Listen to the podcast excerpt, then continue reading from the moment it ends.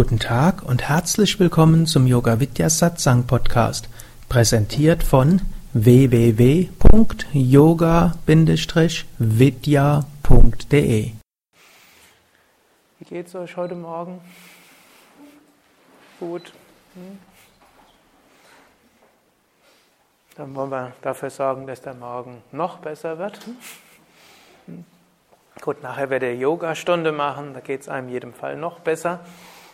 Und jetzt will ich ein paar grundsätzliche Dinge hm, sagen, die euch vielleicht helfen können, etwas besser mit den verschiedenen Teilen in euch umzugehen, unter anderem mit dem sogenannten Schweinehund. Und dazu möchte ich euch ein Modell vorstellen aus dem Raja Yoga.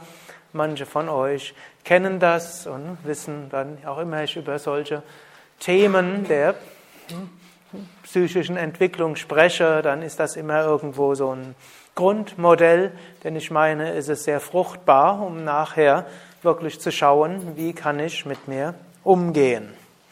Das Ganze kommt aus dem großen Thema des Raja Yoga.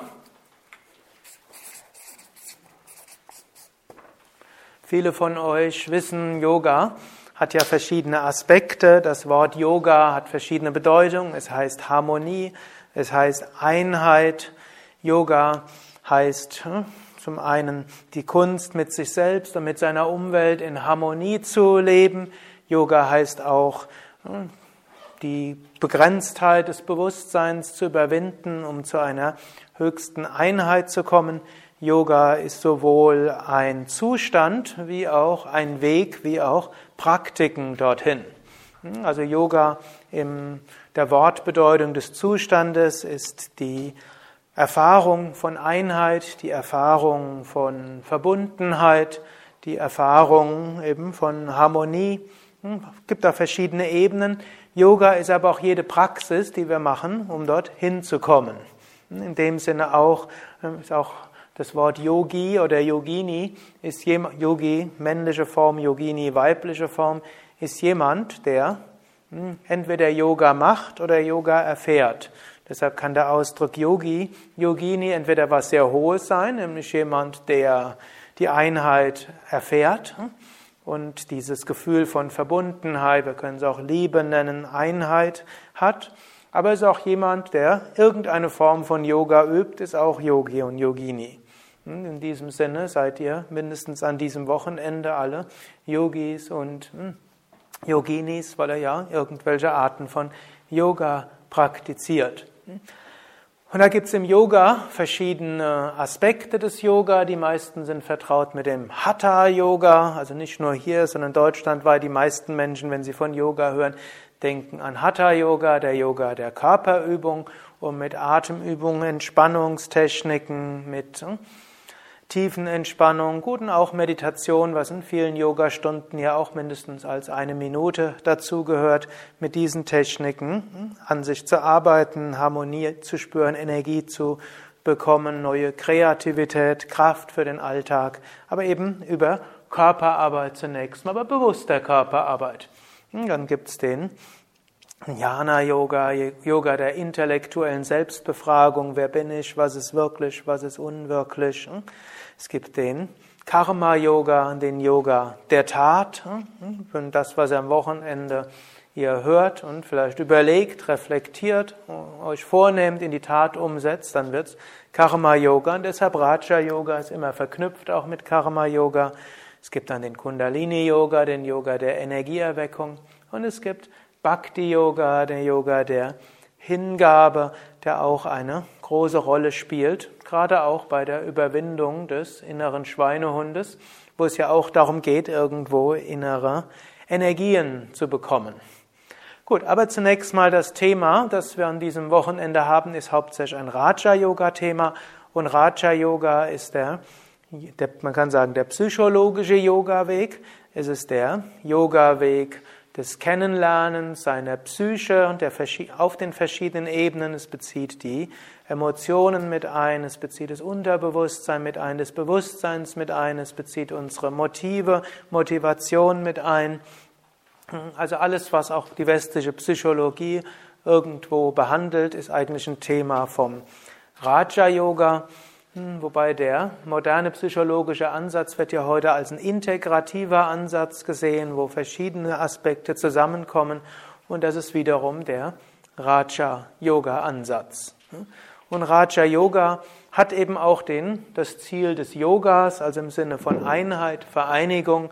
Raja Yoga will ein, in Anführungszeichen, nicht nur ein bisschen glücklicher machen, sondern es will einem letztlich irgendwo zum höchsten Glück der Einheit führen. Aber um dorthin zu kommen, gilt es zu lernen, gut mit sich selbst umzugehen. In dem Wort Raja Yoga gibt es ein Wort, nämlich Raja. Und dieses Wort ist für unsere, unseren Ansatz an diesem Wochenende, wir können also meinen Ansatz, den hm, ich euch ja bisschen vermitteln oder nahelegen bringen, und den bin ich ja schon gestern so ein bisschen drauf eingegangen. Raja heißt wörtlich, die meisten wissen das auch. Raja heißt König, Raja heißt Herrscher. Und Raja Yoga ist ein, ein Weg, der uns helfen will, unser Leben irgendwo steuern zu können, will uns zum Herrscher über unser Leben machen.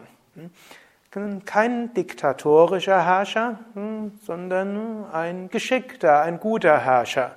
Wenn wir, gut, wenn ihr die alten Märchen irgendwo im Kopf habt, dann gibt es ja auch einen guter König, der kümmert sich ums Wohl seiner Untertanen, weiß mit seinen Untertanen gut umzugehen und hört auf gute Ratschläge behält sich aber das letzte Wort durchaus vor, hat gute Minister, geht mit denen gut, gut um und letztlich ist er auch ein friedvoller König. Hm, so wird es in den Märchen geschildert und durchaus heute, wo wir ja, ich meine glücklicherweise, die Zeitalter der Monarchie überwunden haben, wird man vielleicht noch andere Bilder nehmen. Hm, denn natürlich, die meisten Könige waren nicht das Idealtypische eines Königs, und wenn es einen Lebenszeitherrscher gibt und noch dazu erblich bestimmt, dann sind relativ häufig unfähige Menschen da oben, die dann hm, nicht unbedingt die geschicktesten dort sind. Jetzt aber in unserem Bild heißt das, zu lernen, mit letztlich unser Leben irgendwo zu meistern und kann auch sagen, zur Führungspersönlichkeit zu werden mit all dem, was dort in uns drin ist. Wenn wir jetzt die Analogie von König oder Führungspersönlichkeit weiterspinnen, hm, ein König, der in einem Königreich herrscht, der hat jede Menge Untertanen. Oder, wenn wir ein moderneres Beispiel nehmen, angenommen, ihr habt, ihr habt, leidet so eine Abteilung, da habt ihr jede Menge von hm, Mitarbeitern, hm, die ihr irgendwo miteinander koordinieren müsst und ihr selbst könnt nicht alles machen. Deshalb auch unser bewusster Wille allein kann nicht alles machen. Wir brauchen all diese Teile unseres Teams, was vielleicht ein gutes Beispiel ist. Und dann haben wir nur mehrere Sachen. Erstens, wir können es uns nicht aussuchen, wer in unserem Team ist.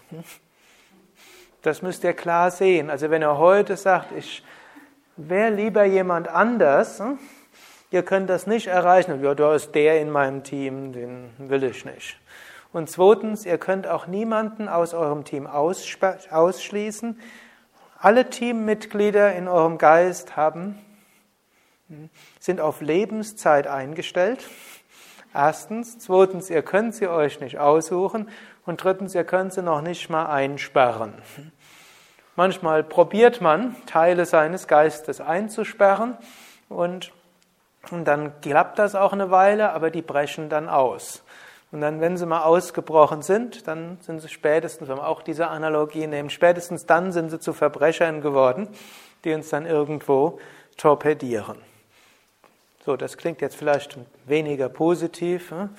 Ja, können uns unsere Mitarbeiter nicht aussuchen und wen wir haben, können wir niemals mehr kündigen. Ein Grauen für jeden, hm? der schon mal Teams geführt hat. Aber jetzt kommt aber noch etwas dazu und jetzt ist das Schöne. Und jedes unserer Teammitglieder ist irgendwo gut und meint es gut. Das ist also auch eine wichtige Behauptung, was auch heißt, jedes Teammitglied in unserem Geist, was auch immer wir dort haben, Alles meint es irgendwo gut mit uns. Das können wir jetzt auf zwei Weise begründen. Das ist natürlich jetzt erstmal eine Behauptung und im Grunde genommen sind das irgendwelche äh, Arbeitshypothesen, könnte man sagen, aufgrund derer man aufbauen kann. Und es sind natürlich auch nicht die, die einzigen Hypothesen, wie man in seinem, mit sich selbst umgehen kann. Lange im Westen vorherrschend war ja eine dualistische Sichtweise. Da gibt es das Gute und da gibt es das Böse. Da gibt es das Fleischliche, was typischerweise als böse angesehen wurde, hm, und dann das Hochgeistige. Oder es gibt das, was von Gott kommt, und es gibt das, was vom Teufel kommt. Und wenn wir das tun, was der Teufel uns einflüstert, dann haben wir eine Sünde begangen. Wenn wir eine Sünde begangen haben, dann landen wir im schlimmsten Fall in der Hölle. Wenn wir Glück haben, bereuen wir das noch und dann fängt man an, dort irgendwo eben diese Dualität zu schaffen. Und bewusst oder unbewusst sind wir von diesem Weltbild immer noch hm, einbezogen. Wenn wir nämlich in uns selbst, wenn wir lernen, mit uns selbst umzugehen, wir finden dann, das ist gut, das ist schlecht und so weiter. Und ich will das machen, aber jemand torpediert mich. Viele Menschen, wie sie mit sich selbst sprechen oder auch mit anderen sprechen, das stammt aus diesem dualistischen Weltbild. Und ich persönlich, meine persönliche Überzeugung ist, dass dieses dualistische Weltbild großes Leid auf die Welt bringt. Denn wenn es was Schlechtes gibt, muss man es bekämpfen. Wenn man es bekämpft, dann gibt es mehr Widerstand. Und wenn man es in sich selbst bekämpft, dann wird es zum Schatten und dann kommt, überfällt uns das irgendwann von hinten rum. Und wenn man es im Äußeren bekämpft, dann hm, gibt es Krieg. Und wenn man dann meint, man muss nur den Krieg bis zum Ende durchfechten und dann werden alle Probleme verschwunden, gab es ja schon verschiedenes, wenn alle Menschen Christen sind, dann werden alle Probleme auf der Welt verschwinden oder Moslems oder wenn alle Kommunisten sind oder wenn hm, der Übergang geschafft ist ins kommunistische Zeitalter, da bricht die goldene Zeit aus hm. und im Extremfall sind dann Menschen so weit gegangen wie Pol Pot. Hm? Wir müssen den neuen Menschen schaffen und dazu müssen wir alle umbringen, die nicht dazu veränderbar sind. Hm? Also grenzenloses Leid ist aus dieser dualistischen Strategie entstanden. Und letztlich müssen wir auch sagen, einen neuen Menschen zu schaffen mit neuen Eigenschaften, das klappt nicht. Hm? Wir müssen wie gesagt, also wir haben, wir können es nicht kündigen, weder in uns selbst noch in der Gesellschaft. Und natürlich, man könnte überlegen, ob man die Menschheit züchten will, um einen besseren Menschen zu schaffen. Diese Überlegungen sind, gibt es glücklicherweise nicht mehr. Okay, also der dualistische Ansatz, meine ich, schafft viele Probleme und dieser dualistische Ansatz ist in unseren Hinterköpfen irgendwo kulturell weiter drin. Das gilt es auch anzuerkennen. Er hat auch nicht nur Nachteile. Ich habe irgendwo vor kurzem ja ein Seminar in der Nordsee gegeben und da gab es so eine Teilnehmerin, die dort vehement gesagt hat, es gibt doch das Gute und es gibt das Böse und es ist nicht alles gleichberechtigt. Und da ist natürlich selbstverständlich, nicht, dass er das falsch versteht, ich habe es gestern schon gesagt, ne, jemand anders umzubringen ist schlecht. Jemand anderen zu helfen, der auf der Straße verblutet, ist selbstverständlich gut. Also es ist nicht eine vollständige ethische Neutralität, die ich dort vorstellen will. Nur ich will sagen, die Grundsache, die dort steckt, jemanden umzubringen oder jemandem zu helfen, sind beide von ihrer Grundintention gut. In der Äußerung sind sie nicht gut. Hm? Also, wenn eine Ungerechtigkeit geschieht und man sich deshalb über den Menschen ärgert und man deshalb irgendwo sich zur Wehr setzen will, das ist erstmal nichts Schlechtes. Es ist ein Teil des menschlichen Geistes, der oft gut ist. Wenn der sich dann ausdrückt, dass man jemanden umbringt, dann ist das kein, keine gute Sache. Das können wir jetzt entweder eben sagen, es ist hm, Asura, irgendwo ungut, Sura heißt gut, Asura nicht gut. Da steckt drin, dass es erstmal Sura ist und es ist auf eine ungute Weise, das eigentlich Gute, Sura, ist auf eine ungute Weise zum Ausdruck gekommen. Oder ob wir sagen geschickt oder ungeschickt. Kaushalam oder Akaushala, Kaushala geschickt, Akaushala ungeschickt. Das ist so typischerweise eben ein Ausdruck, den Krishna an einer Stelle in der Bhagavad Gita gibt. Das ist das, was viele moderne buddhistische Lehrer sagen. Es ist eine alte Tradition, von geschickt und ungeschickt, nicht von gut und schlecht zu sprechen. Das ist jetzt irgendwo, wie ihr das sehen wollt, ist individuelle Ausdrucksweise. Aber es erst, ich glaube, die, wenn ich mich jetzt so ein bisschen verheddere, ich glaube, ihr versteht, was ich damit, damit meine und ausdrücke. Gut, und da gibt es eben mehrere Begründungen, die wir finden können, warum dieser, ich sage, nenne es auch ein integrativer Ansatz gut ist. Da können wir natürlich zum einen vom hm, philosophischen oder auch vom theologischen herkommen. Dort im Yoga heißt es Sarvam Kalvidam Brahman, alles ist wahrhaftig Brahman, das ist ein Jnana-Yoga, also alles kommt irgendwo aus dem Göttlichen. Oder wir können es dann noch in religiöser Terminologie sagen, Gott ist allmächtig, allgegenwärtig, allwissend.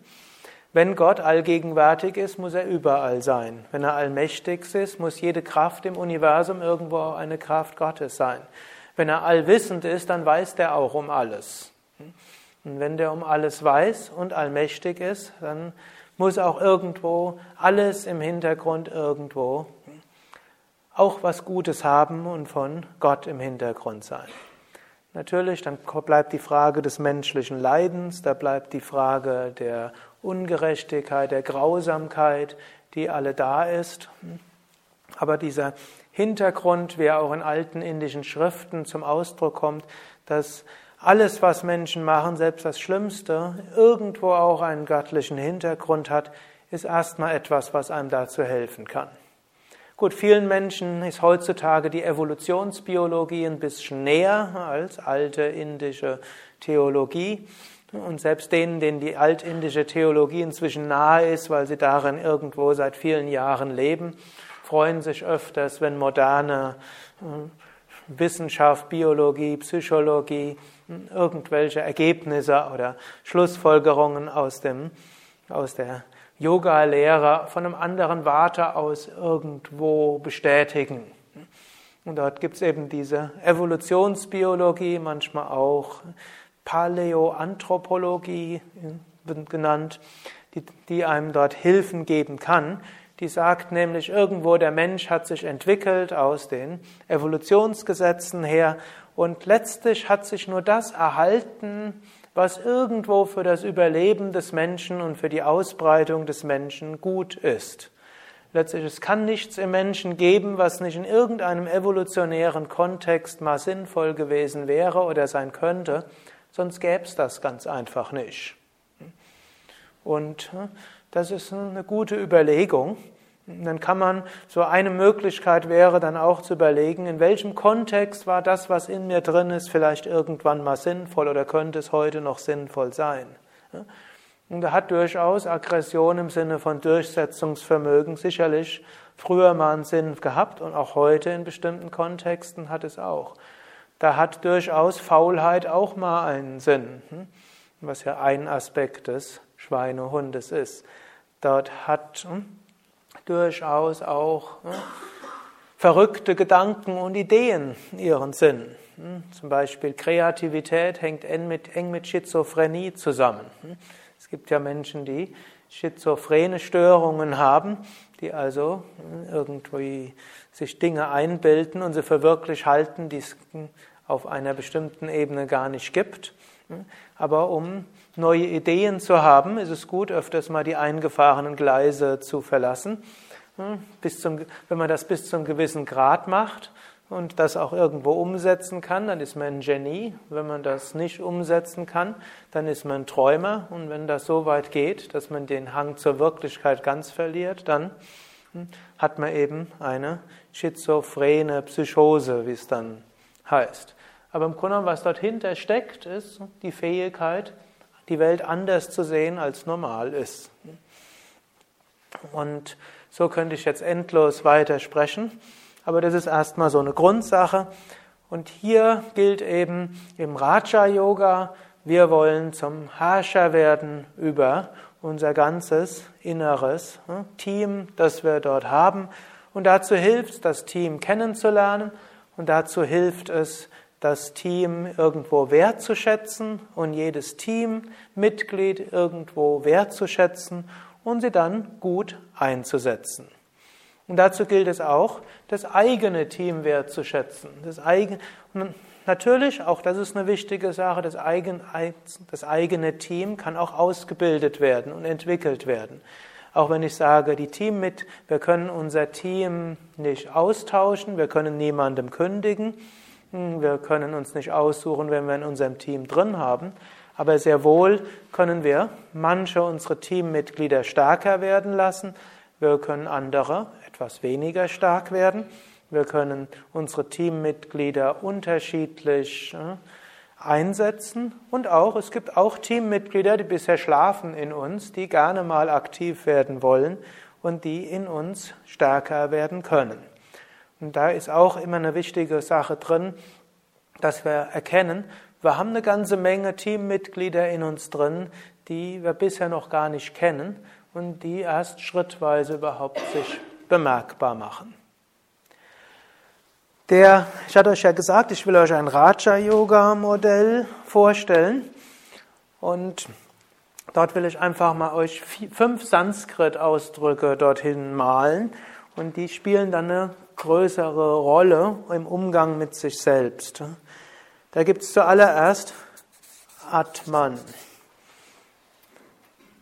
Atman, wenn ihr wollt und was mitschreiben wollt, ich habe hier Papier und Stifte. Also ihr könnt gerne nach vorne kommen, ihr könnt euch Papier und Stifte holen, wenn ihr überlegt, ob es angemessen wäre, so nach vorne sich zu drängeln, dann. Hm? Wenn ihr die Überlegung habt, dann kommt nach vorne. Hm? Das ist auch schon eine Möglichkeit, seinen inneren Schweinehund zu hm, überwinden, aber keiner ist natürlich gezwungen. Also Atman, das höchste Selbst, da will ich gleich etwas zu sagen. Dann gibt es Buddhi, Buddhi ist der vielleicht am schwierigsten übersetzbare Begriff. Er wird meistens als Vernunft übersetzt, aber er ist im Grunde genommen die Führungspersönlichkeit in uns. Man kann auch sagen, oder das ist der, entweder der Geschäftsführer, man kann sagen, Atman ist wie der Eigentümer von allem und Buddhi ist wie der Geschäftsführer von allem oder der Vorstand, ne, erste Vorsitzende. Hm. Oder noch ein anderes Beispiel, das Swami Shivananda mal gebraucht hat. Atman ist der König, der aber kaum was tut. Und Buddhi ist dann der Ministerpräsident hm, oder Premierminister. Hm. Und dann gibt es Ahamkara, Und das ist etwas Interessantes, ne, was in der Form in den westlichen Psychologien gar nicht mal ausreichend erwähnt und gewürdigt wird. Ahamkara ist, wird oft übersetzt als das Ego, aber Ahamkara ist auch die Identifikation. Das spielt, das spielt eine ganz große Rolle. Und das ist mir auch gestern aufgefallen, als einige so in der Runde etwas gesagt haben. Das ist interessant, womit identifizieren wir uns? Gut, dann gibt Manas. Manas ist das momentane Denken und Erleben. Denken, Fühlen, Erleben wird oft übersetzt als das Denkprinzip, aber es trifft es oft nicht so ganz. Also wenn ihr jetzt zum Beispiel hier seid und die Gedanken, die ihr jetzt habt, wenn die so kommen und das Fühlen, was dort mit ist, das ist jetzt euer Manas oder diejenigen, die mit Computern hm, sich beschäftigt haben. Manas wäre auch so wie der Arbeitsspeicher, hm, wo alles irgendwo von der Festplatte und hm, irgendwelche Daten geladen werden und Programme geladen werden. Hm.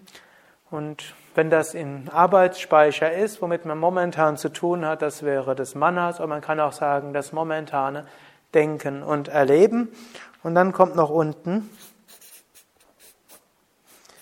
Chitta, jetzt in diesem Kontext verstanden, Chitta hat nämlich im Sanskrit auch unterschiedliche Bedeutungen. Hier in diesem Kontext ist Chitta das Unterbewusstsein. Ich schreibe es vielleicht mal so. UBW Unterbewusstsein. Hm? Manas ist das momentane Denken und Fühlen. Ahamkara, das Ich, Gefühl oder Ich empfinden oder die Identifikation. Und Buddhi, man kann sagen, ist der Steuermann. Oder Teamleiter, können wir auch sagen. Oder ich könnte jetzt hinschreiben, hm, was ihr dort am angemessensten findet. Ich habe euch da ja verschiedene aus, verschiedene genannt. Okay, jetzt in diesem Modell, was das jetzt konkret für unser Thema auch heißt. Erstmal, Atman ist unser Selbst, unsere wahre Natur.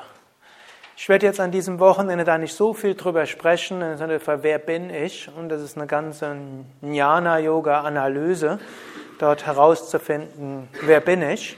Und letztlich der ganze Yoga-Weg, mindestens der spirituell Verstande, geht auch darum, wer bin ich wirklich? Aber von der Aussage her ist hier, wer ich wirklich bin, ist jenseits von all diesen psychischen Dingen. Die große Behauptung der Yogis ist, ich bin weder der Körper noch der Geist. Jetzt Geist, all das hier verstanden als Geist im Sinne von Psyche, oft übersetzt auch als Antakarana, als inneres Instrument. Also all das bin ich nicht. Das ist natürlich eine große Behauptung. Und wenn ihr, wer von euch zum Beispiel schon regelmäßig meditiert hat, hat sicherlich schon Momente gehabt, wo er gespürt hat, da ist Denken, aber ich bin etwas anderes. Da ist Fühlen, aber ich bin etwas anderes. Vielleicht gibt es sogar Momente, wo gerade mal keine Gedanken da sind. Vielleicht sogar Momente, wo kein konkretes Gefühl ist, vielleicht so ein abstruses Glücksgefühl da ist, das grundlos da ist. Und das ist die, na, ist jetzt unsere wahre Natur. Atman wird auch genannt als Sat, als Chit und als Ananda. Und Sat heißt Sein, es ist einfach im Sinne von wir sind. Und Sat auch absolutes Sein, also unbedingtes Sein. Wir sind ewig, unendlich, unbegrenzt. Und da ist sogar die Behauptung, wir sind alle auch eins. Ja? Seele ist jetzt ein schwieriger Begriff. Jetzt meistens, wenn er im Yoga von Seele lest, ist meistens Atman damit gemeint. Aber manchmal in der modernen Psychologie wird als Seele das Fühlen irgendwo bezeichnet. Und manchmal wird als Seele die ganze Psyche bezeichnet. Also es ist kein klar definierter Begriff im Deutschen. Aber meistens, wenn er im Yoga von Seele hört, ist meistens Atman gemeint. Und wenn er von Geist hört, ist meistens das hier gemeint.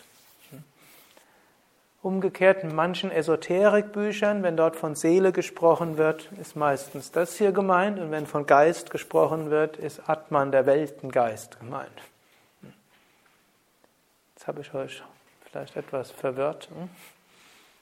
Aber im Yoga meistens, wenn eine Yoga-Literatur lest, ist Seele Atman gemeint und Geist das hier gemeint, wobei im Geist dort eben das Fühlen mit dabei ist. Das ist wichtig zu verstehen. Es kommt so ein bisschen aus dem englischen Mind und im Mind ist tatsächlich Denken und Fühlen mit drin. Okay, also reines Sein. Und wir brauchen jetzt nicht, ihr braucht noch nicht mal die Sachen jetzt so hm, an, zu, anzunehmen. Und es wäre jetzt auch nicht angemessen zu sagen, ihr hört das einmal und es ist neu und dann glaubt ihr das. Aber es hilft manchmal aus dem Kontext heraus zu verstehen. Yogis sagen, es gibt, ein, es gibt ein allumfassendes Sein und das ist unsere wahre Natur. Chit, es ist Bewusstsein. Chit heißt Bewusstsein. Chit heißt auch Wissen. Interessanterweise auch im Deutschen ist Wissen und Bewusstsein steckt irgendwo zusammen. Jetzt nicht im Sinne von konkretes Wissen, hm, aus welchem Material dieser Teppich gemacht ist, sondern Bewusstsein, Wissen an sich. Wir sind Bewusstsein und wir sind Ananda und Ananda ist Glückseligkeit, Wonne. Das ist die große Behauptung. Wenn wir ganz in uns selbst sind, dann sind wir auch voller Freude und Wonne, weil wir Wonne sind. Und in diesem Ananda-Begriff steckt auch Liebe irgendwo dabei. Es ist also nicht irgend so ein abstraktes, bewusstes Sein, sondern auch noch ein, das ist mit Liebe und Freude verbunden. Und das ist jetzt unsere wahre Natur. Alles andere ist ein Instrument, es ist Karana, mit dem wir in dieser Welt umgehen. Wir haben den physischen Körper, das gilt als äußeres Instrument, und wir haben unseren Geist, das ist unser inneres Instrument. Und diese Instrumente brauchen wir, um in dieser Welt zu sein. Man kann sagen, es ist wie ein Raumschiff. Angenommen, wir wollten auf, oder ein Raumanzug. Angenommen, wir wollen auf dem Mars sein und wir wollten dort eine Kolonie gründen. Gut, man könnte zum einen eine riesige Glocke bauen und dann würde man nur in der Glocke sein oder man könnte sagen, wir schaffen uns irgendwelche Raumanzüge. Und die Raumanzüge werden dann vielleicht dafür sorgen, dass die Außentemperatur so gefiltert ist, wir dafür sorgen, dass wir atmen können, wir dafür sorgen, dass wir sehen können, muss einiges von den Sinneswahrnehmungen stark ändern damit wir unsere fünf Sinne einsetzen können. Vielleicht wäre dann aus, ich weiß nicht, ist auf dem Mars wärmer oder kälter als hier? Beides, je nachdem, wo man ist. Also wird man dort die extremen Temperaturschwankungen auf den Mars vielleicht vom Fühlen her irgendwo auf plus 15 bis plus 25 Grad äh, filtern, sodass man weiter merkt, wo ist es kalt, wo ist es warm. Und es wird so sein, dass es für unsere Sinne akzeptabel ist. Vielleicht sind die, sind die optischen Wellen anderer, also müsste das gefiltert werden. Unser Geruchssinn, die Gerüche müssten irgendwo gefiltert werden. Und dann können wir auf dem Mars sein. Und so ist ja auch eine große Behauptung der Yogis. Dieser Körper ist wie der Raumanzug, den wir kriegen, um hier in dieser Welt zu sein. Und damit der Raumanzug individuell gut angepasst wird, kriegen wir den in einer sehr kleinen Form, also erstmal als Gene in einem Einzeller und der entwickelt sich dann und so sitzen wir dann irgendwo jetzt da und haben diesen wunderbaren Raumanzug und dann haben wir aber noch einen inneren Raumanzug und das ist diese Psyche mit diesen verschiedenen Eigenschaften und mit denen wir umgehen lernen. Gut, und in dieser Psyche haben wir Buddhi und das ist die Fähigkeit, eben zu entscheiden, zu unterscheiden, zu steuern und letztlich auch zu sagen, wo wollen wir hingehen und wie geht es dahin. Und letztlich auch Buddhi wird auch irgendwo entscheiden, hm, was, ist das, was sind übergeordnete Ziele in meinem Leben. Und manche dieser Ziele bekommt man wie ein Berufungserlebnis. Hm. Die kommen irgendwo von der höheren Warte, von der Intuition her und damit irgendwo von Atman. Manche Ziele kommen einfach, weil wir irgendwo hineinwachsen. Zum Beispiel, manche von euch haben mindestens Geschwister, die in einen Familienbetrieb reingewachsen sind. Und da ist klar, ein Sinn meines Lebens ist, diesen hm, Betrieb weiterzuführen und hm, irgendwo weiterzuentwickeln. Das wird, nicht, wird bei vielen gar nicht hinterfragt, früher mindestens nicht, heute werden viele das hinterfragen, aber das sind auch irgendwelche Ziele. Dann haben wir diese verschiedenen Teammitglieder im Chitta und da gibt es eben all diese Fähigkeiten und Möglichkeiten und das Wissen und die Eigenschaften in uns, die da sind. Und jetzt gibt es einen, der nennt sich Ahamkara und Ahamkara heißt Identifikation. Und das ist jetzt eine interessante Sache. Womit identifizieren wir uns? Zum Beispiel gestern habe ich so irgendwo gehört, es gibt es jetzt nicht ganz korrekt wieder, aber so ähnlich. Das und das mache ich und das und das mache ich, aber wo bleibe ich? Hm? Hm? Das ist praktisch so eine Ansache mit einer ganzen Menge von dem, was dort ist. Hm? Identifiziert man sich weniger, das sind wie Pflichten, die man irgendwo hat, und dann nimmt man an, es gibt noch was anderes in mir und das bin ich eigentlich, und wo bleibt dieses Ich?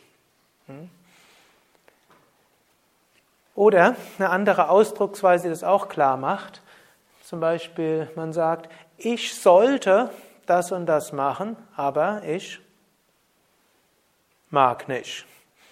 Mit was identifizieren wir uns jetzt?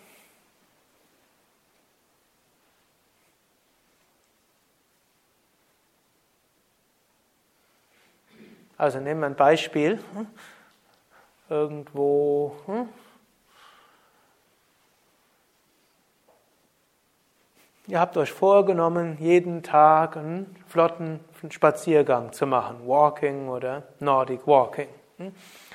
Und am nächsten Morgen wacht ihr auf, hm, habt, und dann kommt dann der Gedanke, ja, ich sollte jetzt flott spazieren gehen aber ich mag nicht. Jetzt die Frage, womit identifiziert ihr euch? Mit dem nicht mögen. Man könnte sagen, mit dem Schweinehund.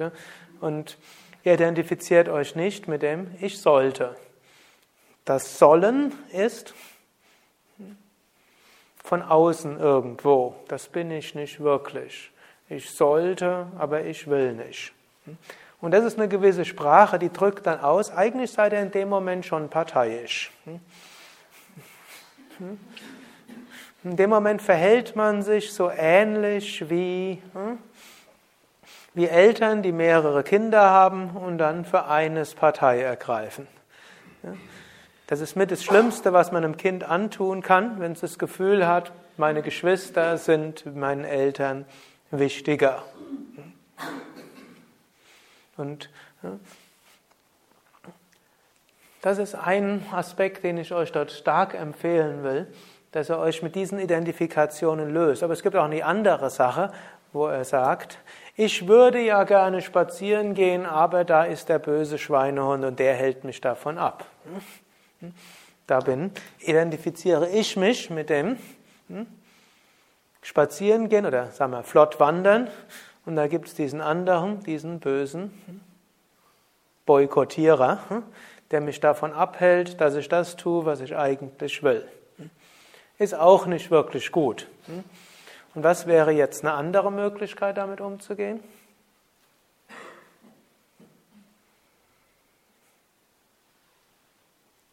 Du gehst schon einen, für mich, also ich würde sagen, du gehst jetzt schon einen Schritt weiter. Und vielleicht ist das auch ein Ansatz. Aber ich würde jetzt erstmal einen Schritt vorher gehen. Und eine Teilnehmerin hat ja gestern so mehr oder weniger mit einem Satz so das, hm, äh, dieses Konzept auch schon genannt. Hm. Einfach anerkennen, was gibt es dort hm, in mir. Man wird das nicht jedes Mal machen, sonst wird es irgendwie das Leben zu kompliziert. Bitte? Auch schon eine Analyse. Eine gewisse Analyse. Also erstmal man etabliert sich irgendwo als Buddhi und erkennt erstmal an, aha, da ist das und das. Und dann schaut man, welche Teammitglieder habe ich dort in mir. Und dort wird man in dem Fall zum Beispiel sagen, als Teammitglied gibt es dort der Bewegungsdrang. Als Teammitglied gibt es außerdem, der gesund sein will und erkannt hat, ja, es ist gut für die Gesundheit, flott zu spazieren. Als Teammitglied gibt es dann auch, wir nennen jetzt einfach mal den Schweinehund, der jetzt da ist und der hat auch bestimmte Bedürfnisse. Und das können wir gerade mal nochmal überlegen. Und dann kann man noch sagen, aber du bist doch auch ein Hund, mein lieber Schweinehund, und der Schweinehund will Gassi gehen. Also gehen wir zusammen Gassi. Hm? Auch das ist übrigens eine Möglichkeit. Und hier könnt ihr auch, wenn man diesen Bewegungsdrang mit dem verbindet zum Beispiel, hm? und dann ist nicht nur dieser eine Aspekt, hm, der vielleicht von einem abstrakten Vorsatzprinzip sagt, ja, hm, in meiner Familie gibt es Herz-Kreislauf-Erkrankungen und eine Möglichkeit und beste Weise, dem vorzubeugen, sind flotte Spaziergänge oder in meiner Familie läuft Diabetes. Ich bin jetzt in einem Alter, wo meine Eltern oder Großeltern das bekommen haben. Also ist jetzt die Zeit, dort hm, Spaziergänge zu machen oder hm, ich würde gern aus anderen Gründen. Aber kann man gucken, was gibt's das alles. Und jetzt möchte ich euch erstmal um eines bitten. Schreibt mal so auf, jetzt, nachdem ich jetzt so viel gesprochen habe, ihr habt einen inneren Schweinehund. Und jetzt schreibt mal auf, was will der Gutes für euch tun?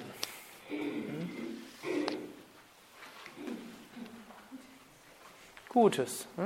Ich habe ja diese Arbeitshypothese am Anfang gesagt, viele Worte darüber verloren. Alles in uns ist irgendwo gut. Und jetzt überlegt mal, was will der Gutes für euch tun? Euer Rudelmitglied oder euer hm, Mitarbeiter oder euer Teammitglied? Hm? Und ihr könnt das auch wie eine Art Stoffsammlung machen dass er also gar nicht zu sehr überlegt, ist das wirklich so oder nicht, sondern was euch so einfällt. Nur unter dem Aspekt, dass der Schweinehund mich abhalten will. Nee, jetzt vom Aspekt, dass der Schweinehund irgendwo gut für einen ist. Aber grundsätzlich, der Schweinehund ist ja jemand, der einem oft abhält, seine Vorsätze umzusetzen. Hm? Ich glaube, das ist so für die meisten Menschen, hm? der davon abhält, sich weiterzuentwickeln, der davon abhält, seine Vorsätze umzusetzen, das zu tun, was man sich vorgenommen hat. Hm? Aber gehen wir jetzt mal von der Hypothese aus, der ist nicht böse, sondern der meint es gut mit uns. Und was? Was, wofür könnte er gut sein? Oder was könnte er Gutes meinen? sehe, die meisten haben aufgehört zu schreiben. Ihr könnt das nach der Mittagspause auch weiter fortführen. Aber jetzt einfach mal ein paar Sammlungen, hm? dass wir mal diese inneren Teile, die man zusammenfassen kann als innerer Schweinehund. Und manche werden vielleicht festgestellt, der ist gar nicht einer allein. Manche werden festgestellt haben, das ist wie so ein Unterrudel. Manche werden ihn klarer identifizieren können. Könnt ihr mal sagen, was fällt euch ein, was welche, was will er eigentlich Gutes für euch? Ne? Nennt mir so ein paar Sachen. Er will mich beschützen. Hm? Also vor Enttäuschungen, vor Überforderungen. Also, er will Entspannung schaffen, gut ausreichend Schlaf.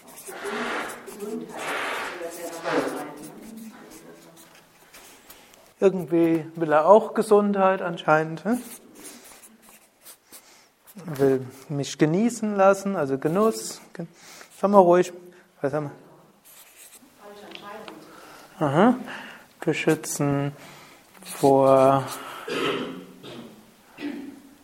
Voreiligkeit, vorschnelle Entscheidungen. Du hast was gesagt? Schreib mal will für mich. Innehalten. Was war da noch? Innehalten und dann auch mal Arbeitsroutine verlassen. Und irgendwo Distanz habe ich. Also beschützen bzw. warnen. Bitte? Er wird immer sympathischer. Er wird immer sympathischer. ja. Okay. Ich komme auch noch zum Thema hin, aber wo ist ja nicht nur, also das eigentlich überwinden ist ein, ist, eigentlich wird es irgendwie als werblicher Begriff benutzt. Ich hätte es lieber anders formuliert, aber es jetzt läuft nicht wirklich, dass wir den überwinden wollen, sondern dass wir lernen, ihm wertzuschätzen, mit umzugehen, aber ihn nicht zum Herrscher unseres Lebens machen. Hm? Also das auch nicht. Wenn ihr das so alles anguckt, eigentlich sind so vier Gebiete, wenn wir das so anschauen, wobei zwei und vier irgendwo zusammenhängen. Zum dritten ist euch am wenigsten eingefallen, aber es ist auch ein wichtiges. Erstmal, will, er will uns beschützen. Angenommen, man hätte ihn nicht. Das ist irgendwo ein träges Element. Dann würde man vielleicht auf jeden Zug aufspringen. Man wird sich so lange überfordern, bis das System zusammenbricht. Gerade Menschen, die viele Ideen haben oder viel durchsetzen wollen. Wenn der jetzt gar nicht da wäre, dann macht man das, bis man dann vielleicht einen Herzinfarkt kriegt oder ganz kollabiert.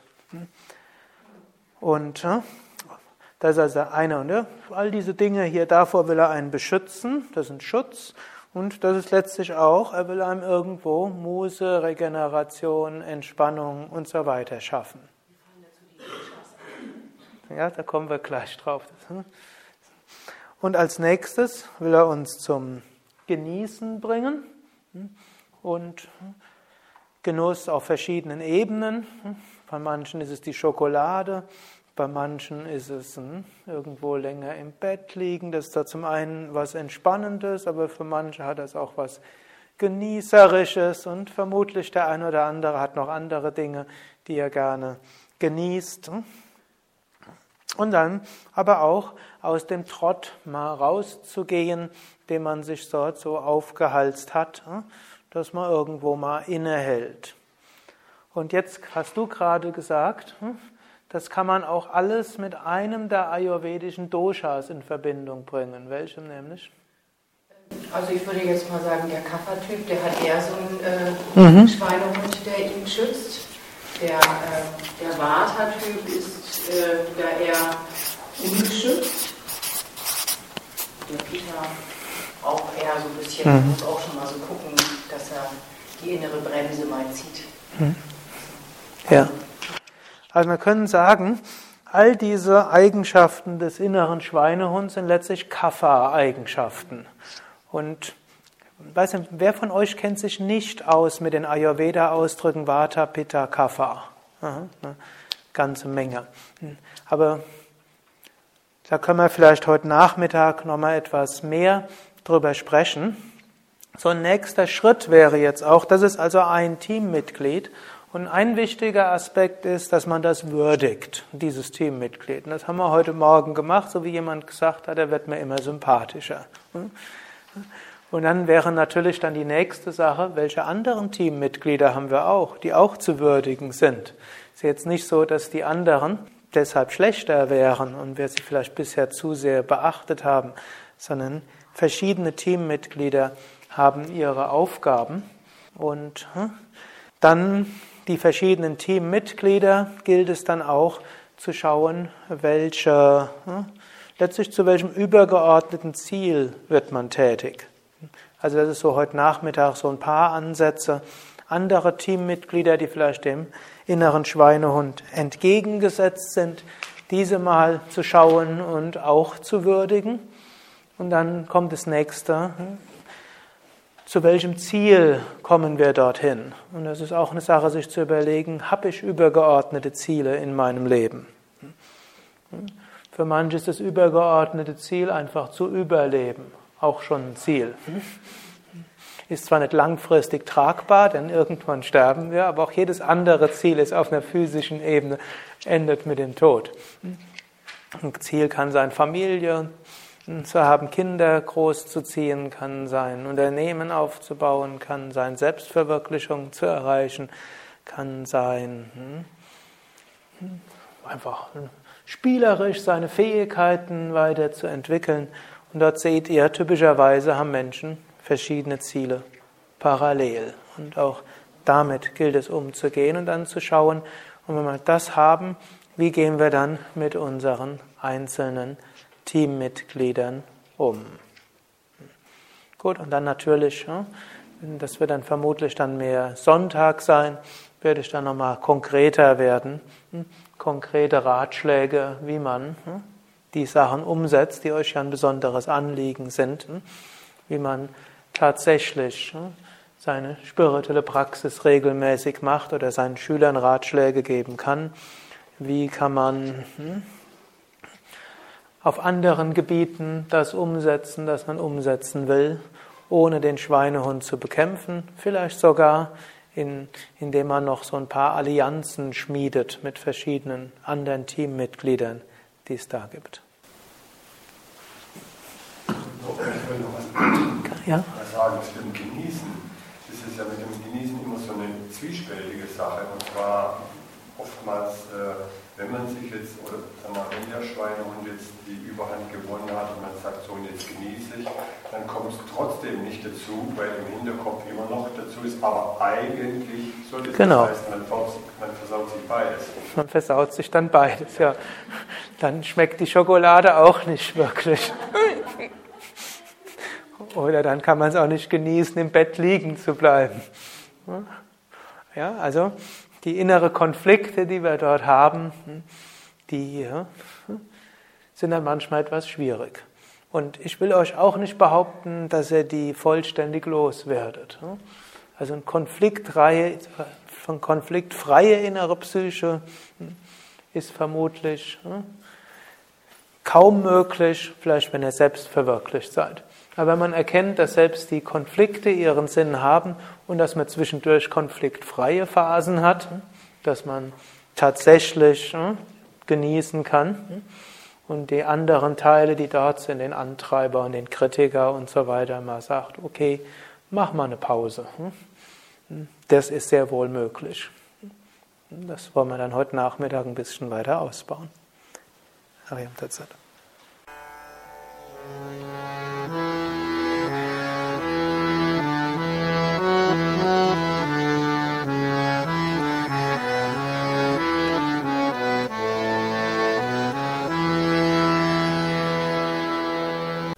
Dies war also die aktuelle Ausgabe des Yoga Vidya Satsang Podcasts, präsentiert von www.yoga-vidya.de. Danke dir fürs Zuhören. Danke für dein Interesse. Ich habe auch eine kleine, vielleicht sogar große Bitte. Schreib doch mal einen Kommentar. Am liebsten einen Kommentar auf iTunes, auf Podster, auf dem Yoga Vidya Blog oder eben dorthin, von wo du diesen Podcast beziehst und gib bei Podcast-Portalen eine Bewertung ab. Ich freue mich zwar auch über E-Mails, aber was du in Podcast-Seiten, in Blogs und Foren schreibst, sehen auch andere. So wird der Podcast besser gelistet und mehr Menschen finden ihn. Und natürlich vielen Dank all denen, die diesen Podcast weiterempfehlen. Mehr Informationen und Links zu dieser Sendung, wie auch unseren Yoga Vidya Übungspodcast, unseren Mantra Podcast und Video Podcast findest du unter www.podcast.yoga-vidya.de.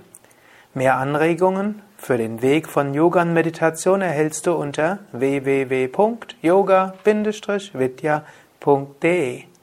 Da findest du auch das Seminarprogramm der Yoga Vidya Seminarhäuser im Westerwald, an der Nordsee und im Teutoburger Wald das Kursprogramm der 50 Yoga Vidya Zentren und die Adressen von über 1500 Yogalehrern. Unter www.yoga-versand.de findest du Bücher, CDs und vieles mehr zu den in diesem Podcast angesprochenen Themen. Und nochmals die Bitte, wenn es dir gefallen hat, schreib doch mal einen Kommentar, und zwar im Internet, und empfiehl diesen Podcast weiter. Ich wünsche dir eine gute Woche von Bewusstheit, von Achtsamkeit und Liebe. Bis zum nächsten Mal, alles Gute, herzlichst, Sukadev.